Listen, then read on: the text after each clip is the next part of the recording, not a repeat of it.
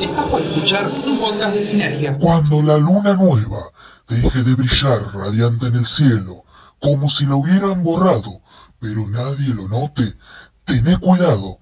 Basados en los cuentos de Rodrigo Vega, Los Horrores es un recorrido por esas historias que no van a dejar que duermas.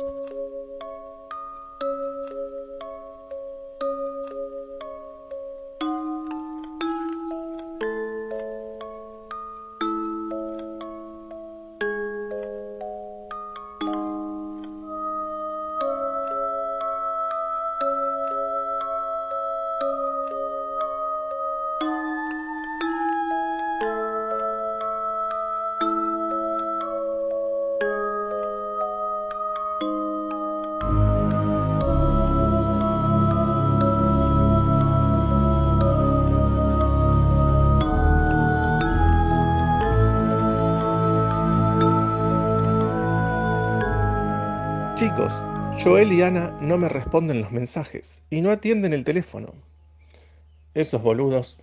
Bueno, Matías y Lara tampoco salen, así que puede que hagan lo mismo que ellos. Sí, pero estos dos estaban luqueados para venir y todo. Bueno, Leandro y Verónica tampoco responden. ¿Qué les pasa a todos ahora? Nadie piensa venir.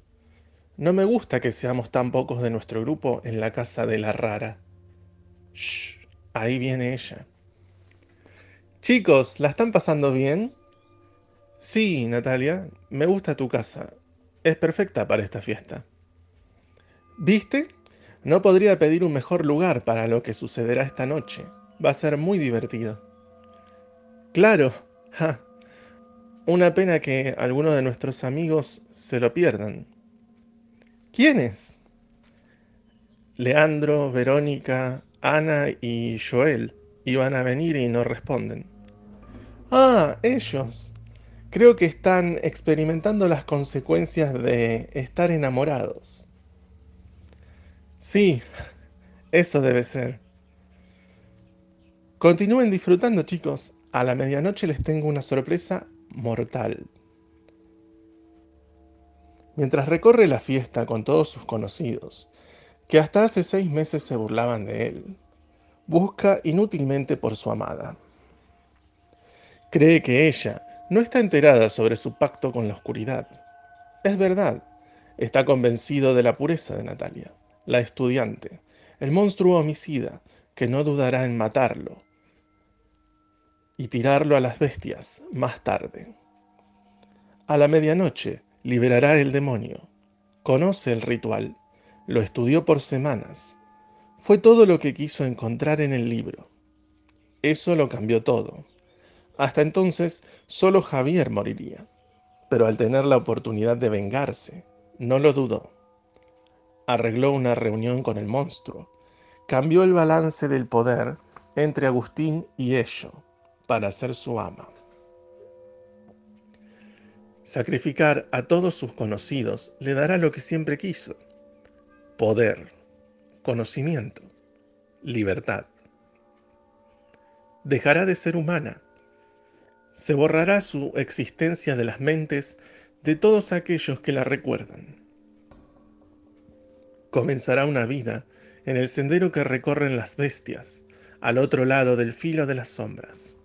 Nos verá a través de los cristales, nos acechará en las pesadillas. Será genuina con su esencia será maldad. Su pobre enamorado, ese ingenuo joven, no tiene idea. Planea cancelar el ataque de la bestia con un ritual. Repasa las instrucciones, relee claramente ese fragmento.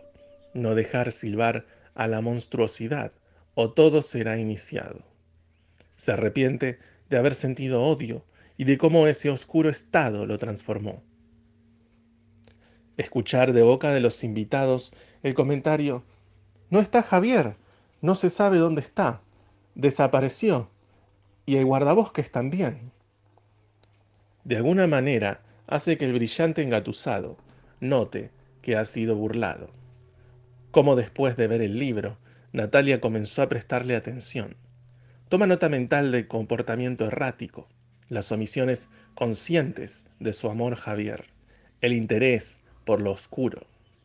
Todo esto podría ser una coincidencia.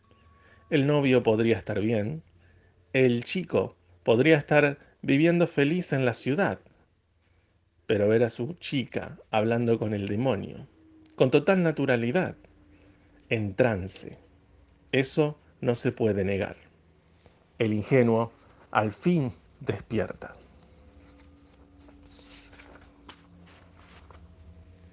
¿Por qué no me dijiste que estabas enterada sobre este ser? No creí necesario explicarte nada. Solo me usaste.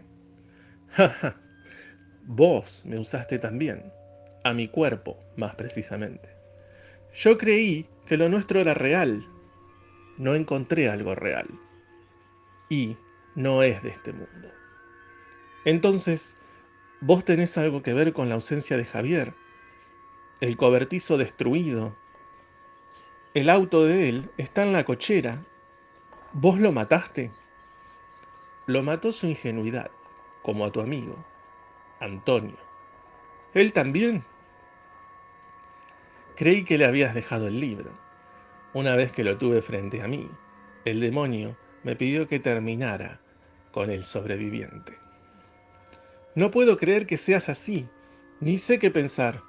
Sos un monstruo. Jamás te daré el libro. Cuando mueras, tendré el libro para mí. De todos modos, nunca supiste usarlo. Le diré a todos que salgan de acá para arruinar tus planes. no hay escapatoria. La bruma ha rodeado todo el pueblo y nadie los ayudará. Si soltás ese libro, estás muerto. Yo, por otra parte, tengo poder. Salgan de la casa, salgan todos ahora. Va a matarnos a todos. Buen intento, pero es tarde. Está comenzando. ¿No escuchás el silbido? Agustín corre con el libro bajo su brazo, dejando sola a la estudiante. Es verdad, se oye un sutil sonido, placentero, adormecedor, hermoso y de ultratumba. La cúpula de bruma que estaba electrizando el cielo finalmente desciende sobre la casa. Al chocar contra la tierra, provoca que los adultos, los niños y sus niñeras estén durmiendo profundamente. Cualquier ayuda ha sido bloqueada, pues las fallas eléctricas que provoca dejan sin señal los celulares, sin tono los teléfonos de línea, e incluso dormidos a los policías nadie los ayudará. No habrá casualidades, no habrá accidentes prácticos, ni distracciones que les compre tiempo. Sin dioses no hay suerte. Comienza el cuarto minuto antes de la medianoche. Los jóvenes que pasan frente al demonio se mueven contra su voluntad. Es el efecto del vudú. Se golpean entre ellos, empujan a las chicas, se lastiman. Agustín no puede llegar hasta la puerta de entrada, porque la gente vuela literalmente de un lado a otro estampándose contra las paredes, los muebles, o los unos con los otros. El tercer minuto comienza mientras se escuchan truenos. No se puede respirar, el aire es tóxico. La gente cae ahogada, ensangrentada. Agustín Ve como la niebla espesa en las ventanas se revuelve, muestra sombras.